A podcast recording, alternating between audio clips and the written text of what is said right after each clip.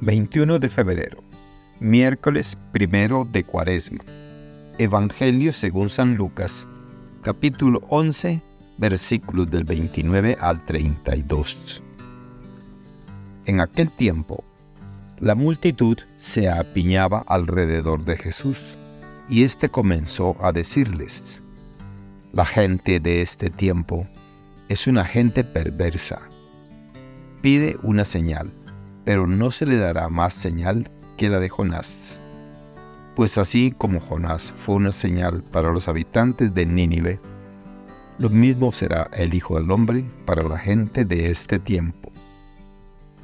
Cuando sean juzgados los hombres de este tiempo, la reina del sur se levantará el día del juicio para condenarlos, porque ella vino desde los últimos rincones de la tierra para escuchar la sabiduría de Salomón y aquí hay uno que es más que Salomón. Cuando sea juzgada la gente de este tiempo, los hombres de Nínive se levantarán el día del juicio para condenarla, porque ellos se convirtieron con la predicación de Jonás, y aquí hay uno que es más que Jonás. Palabra del Señor. Gloria a ti, Señor Jesús.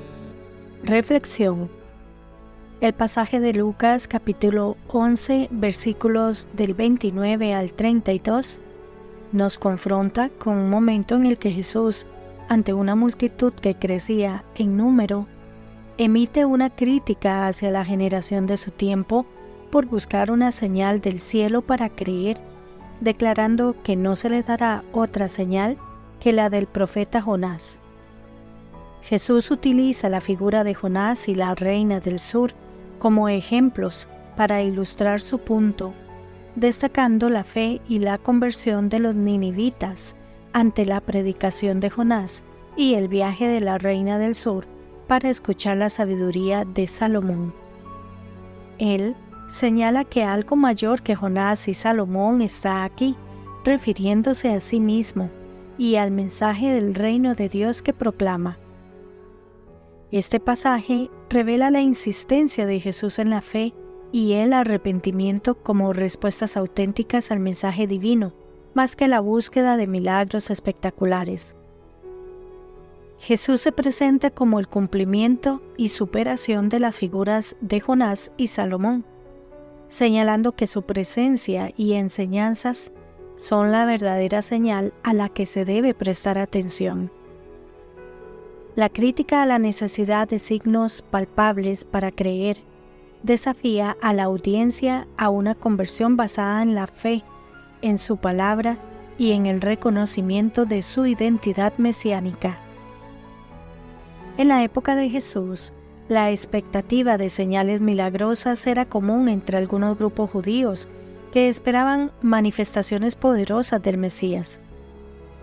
La respuesta de Jesús a esta demanda refleja una tensión entre las expectativas populares y su misión de revelar el reino de Dios, no a través de actos de poder conforme a las expectativas mesiánicas tradicionales, sino mediante el llamado al arrepentimiento, la enseñanza y el actuar ético.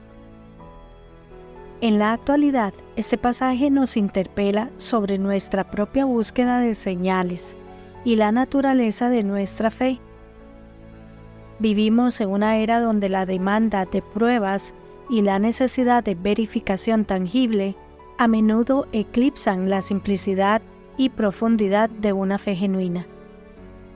Este texto nos invita a reflexionar sobre cómo nuestra cultura de la inmediatez y el espectáculo puede alejarnos de la esencia de una relación espiritual profunda y comprometida con Dios. La enseñanza de Jesús nos anima a redescubrir la fe como una confianza en su palabra y presencia entre nosotros, más allá de la necesidad de evidencias milagrosas. Nos llama a ser una comunidad que, como los ninivitas, se convierte y se vuelve hacia Dios no por signos sobrenaturales, sino por el poder transformador de su mensaje de amor, justicia y misericordia.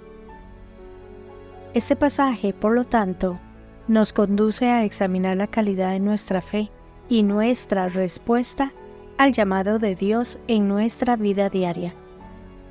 Buscamos señales espectaculares para creer o encontramos a Dios en la cotidianidad de nuestra existencia, en el amor al prójimo, en la belleza de la creación y en la voz silenciosa pero persistente de nuestra conciencia?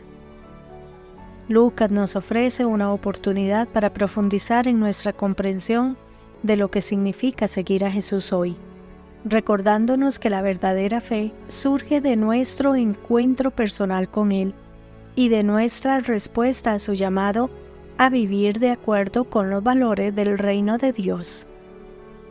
Que Dios les bendiga y les proteja.